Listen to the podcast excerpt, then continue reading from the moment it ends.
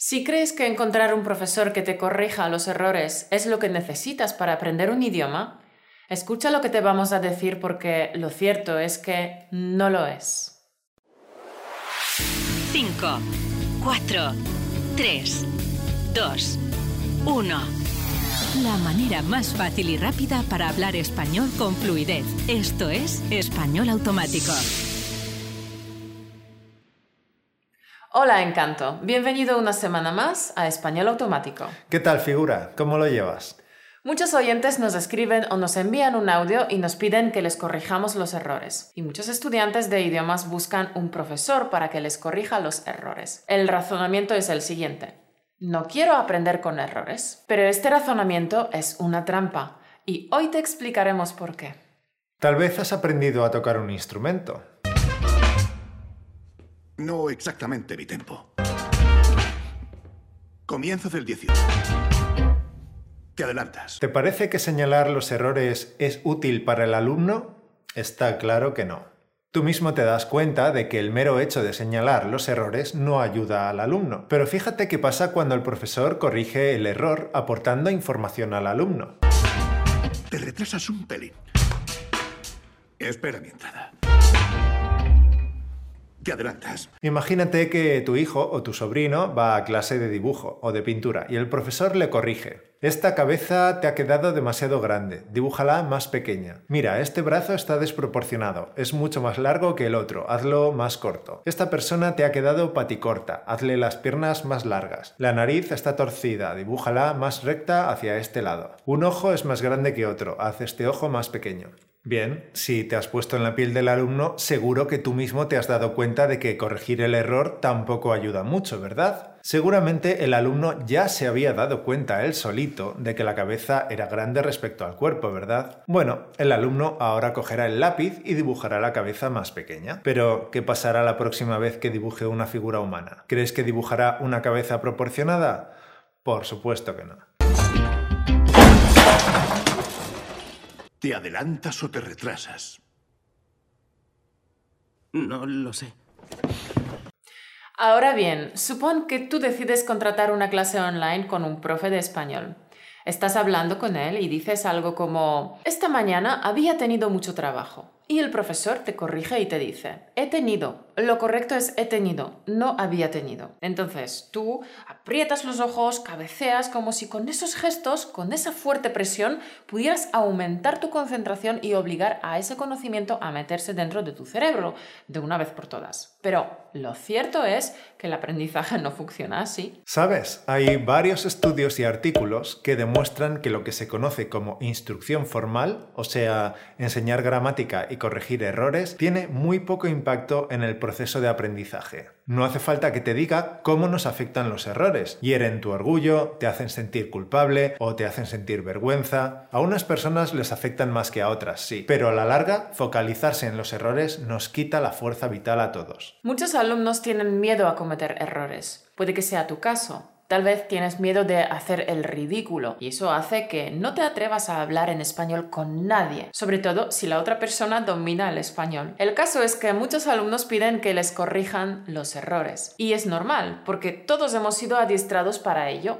Hemos sido programados porque durante todos los años de escuela eso era lo que se hacía. Pero corregir los errores no es enseñar, es evaluar. Antes te hemos dicho que buscar a un profesor para que te corrija, con la idea de no aprender con errores, es un pensamiento trampa, porque el subconsciente puede usar eso como excusa. Y entonces para no aprender con errores te deja paralizado. Te hace creer que es mejor no hacer nada que aprender con errores. No estoy diciendo que ese sea tu caso, pero todos tenemos que estar muy atentos a cómo nos saboteamos a nosotros mismos. Si te das cuenta de que muchas veces, en vez de trabajar en el idioma, te quedas paralizado porque no quieres aprender con errores, has caído en la trampa. Pero los errores no solo son la excusa de los alumnos, sino también de los profesores. Tienes que saber que en las carreras de filología no hay asignaturas que enseñen a enseñar, al menos en España. Es lo mismo que ocurre con matemáticas, física, historia y todo aquello que se enseña en la escuela. En esas carreras no se enseña cómo enseñar. La única excepción son los profesores de educación física. Ellos tienen asignaturas como pedagogía, didáctica, psicología, teoría de la enseñanza. Mauro estudió todas estas asignaturas en la universidad, pero yo no. Yo tuve que investigarlo por mi cuenta. Entonces, los que quieren ser profesores en las escuelas públicas tienen que hacer un curso aparte. Antes se llamaba curso de adaptación pedagógica. Nosotros lo hemos hecho y era un curso muy malo. De hecho, lo quitaron. Ahora para ser profesor hay que hacer un supuesto máster. Y no creo que el máster sea mucho mejor que el curso de adaptación pedagógica pero cuesta más dinero. La educación reglada se ha convertido en un negocio de expedir titulaciones y parece que a nadie le importa lo que se aprenda en los cursos si acaban dando un título. Entonces, muchos profesores se encuentran bastante faltos de recursos cuando tienen que dar clase. Es una situación muy estresante porque tienen que llenar una hora de clase sin que se note que no saben qué hacer todo ese tiempo. Y encima tienen varias horas todos los días. Algunos se apoyan en las tareas, asignan tareas a los alumnos y los tienen entretenidos toda la hora. Y luego se corrigen las tareas y ¡ala! Ya está. Es el camino más fácil. Y algunos profesores de idiomas se apoyan en los errores de los alumnos. Por ejemplo, en una clase online es habitual que el alumno hable y el profesor le vaya corrigiendo sus errores. Y luego prepara unos ejercicios para que el alumno trabaje con esos errores. Entonces, el profesor está a salvo. No necesita preparar apenas nada. Sobre la marcha puede construir una clase. No hay un método, es casi al azar. Para un profesor que no tiene recursos, es muy fácil decirle al alumno que en vez de había tenido, tiene que decir he tenido y llenar toda la clase con los errores. Y no estoy diciendo que todos los profesores sean así, ni que todas las clases online sean así. También hay profesores buenísimos, es una maravilla cuando te encuentras con buenos profesores, de la materia que sea.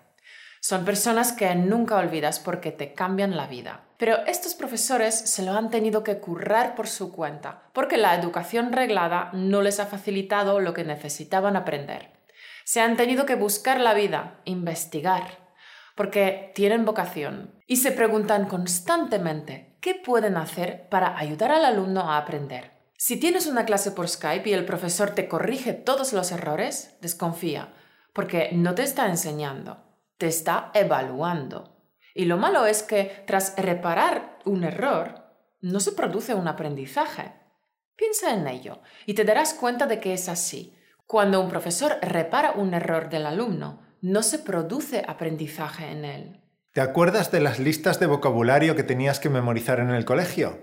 Qué horror, ¿verdad? Es un aprendizaje que no es significativo, por eso cuesta tanto aprenderse las listas y por eso se olvidan tan rápido. Entonces, ¿qué crees que puedes hacer con una lista de correcciones? ¿Trabajar de memoria igual que con las listas de vocabulario? ¿Crees que puedes corregir tus errores memorizándolos? No, ¿verdad? Las constantes correcciones además interrumpen el discurso del alumno y esto tiene graves consecuencias, porque adquirir la fluidez hablada es el deseo de todos los estudiantes de idiomas y para adquirirla es necesaria la práctica, una práctica que será cada vez más fluida. Pero eso no es posible si cuando el alumno empieza a coger ritmo en sus frases siempre hay alguien que le interrumpe. Solo se debe corregir al alumno aquello que pueda aprender. Las correcciones obsesivas no ayudan al alumno. Los errores que deben corregirse son los que tienen que ver con las estrategias y los procedimientos que emplea el alumno para aprender, con su actitud psicológica hacia el aprendizaje. Aquellas cosas que enseñan al alumno cómo aprender. Las correcciones sobre la expresión oral o escrita deben hacerse en fases muy avanzadas del idioma,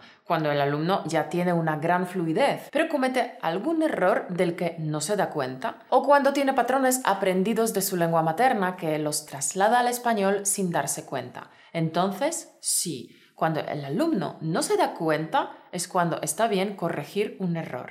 Galileo Galilei dijo, no se puede enseñar nada a un hombre, solo se le puede ayudar a encontrar la respuesta dentro de sí mismo. ¿Y qué quiere decir esto? Pues que el aprendizaje se adquiere por descubrimiento. De hecho, hay un estilo de enseñanza que se llama descubrimiento guiado. Te voy a hacer una pregunta. ¿Cómo crees que aprenden los políglotas? ¿Crees que buscan profesores para que les corrijan los errores? No, ¿verdad? Seguro que te das cuenta de que ellos ya saben cómo aprender, ellos ya saben lo que hay que hacer, ellos saben que aprender idiomas es un proceso subconsciente, que el idioma se va adquiriendo casi sin darnos cuenta. Esto es algo que muchos de nuestros alumnos nos dicen, que llega un día en el que notan que están hablando con una fluidez de la que no se habían dado cuenta de haber alcanzado. Pues los políglotas tienen sus propias estrategias de autoaprendizaje y de autocorrección, que es la manera de aprender idiomas. Y un profesor solo puede colaborar en el proceso de aprendizaje aprendizaje de un idioma haciendo de guía y facilitando la autonomía del alumno, porque eres tú el que va a aprender, eres tú el que va a tener que hacer el trabajo y necesitas esa autonomía para lograrlo.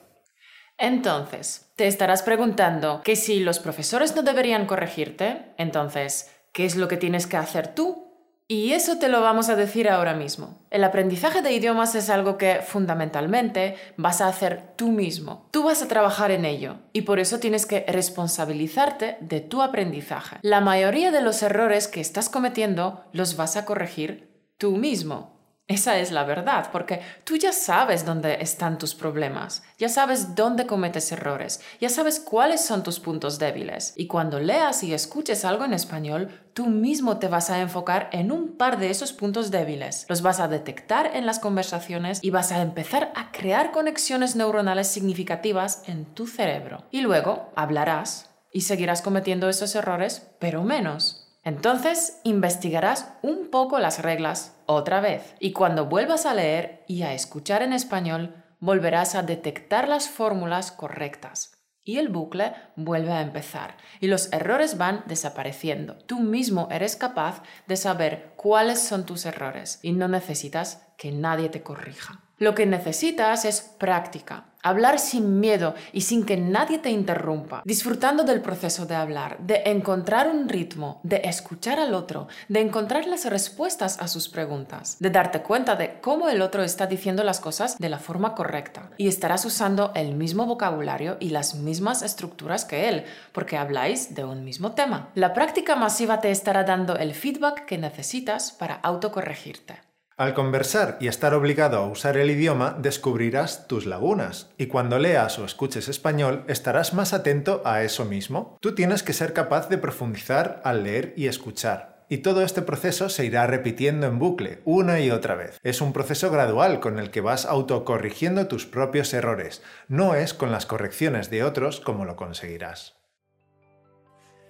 Bueno, encanto. Este podcast tiene información muy importante y también derrumba algunos mitos sobre el aprendizaje de idiomas. Espero que te haya gustado y que te sea muy útil. Si es así, danos un like y suscríbete a nuestro canal porque estas dos sencillas acciones nos ayudan a que Español Automático crezca. Además, nos demuestra que las horas de trabajo que metemos en la preparación de los vídeos valen la pena y que te ayudan en el camino hacia tu sueño hablar español como un nativo. Recuerda que puedes descargar la transcripción completa de este capítulo totalmente gratis en el link que dejaremos aquí abajo, en la descripción. La semana que viene aprenderás una expresión coloquial muy divertida. Nos vemos el martes que viene. Hasta luego.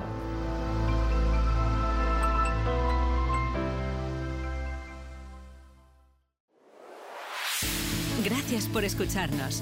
Únete a la conversación en españolautomático.com o busca español automático en iTunes.